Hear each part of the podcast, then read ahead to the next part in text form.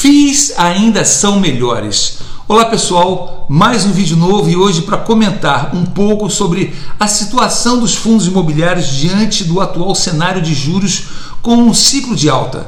Com a taxa Selic saindo da mínima histórica de 2% para os atuais 5,25% e com a projeção de encerrar o ano em 7,25%, de acordo com o último relatório Focus, muitos investidores têm se demonstrado preocupados diante da maior volatilidade nas cotas dos fundos imobiliários e cogitando a possibilidade de migrar para a renda fixa.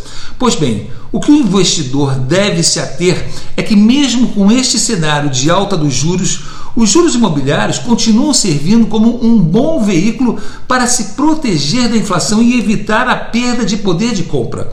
O juro real, que é calculado pela diferença entre a taxa de juros nominal menos a inflação, ainda está negativo, o que mostra que, mesmo aplicando na renda fixa tradicional, o investidor não evitaria a perda de poder de compra diante da inflação que continua elevada.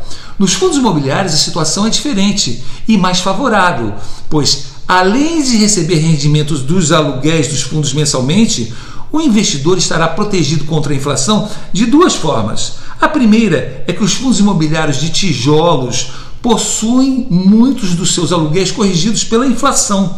E segundo, que a média de dividend yield gira em torno de 7 a 8%, neutralizando a perda do poder de compra.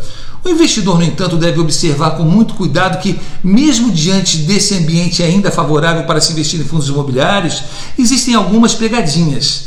Algumas outras categorias de fundos imobiliários, como os fundos de papel e os fundos de fundos, têm tido uma performance melhor recentemente, mas isso porque boa parte desses fundos investem em ativos no mercado financeiro, que não é imóvel diretamente.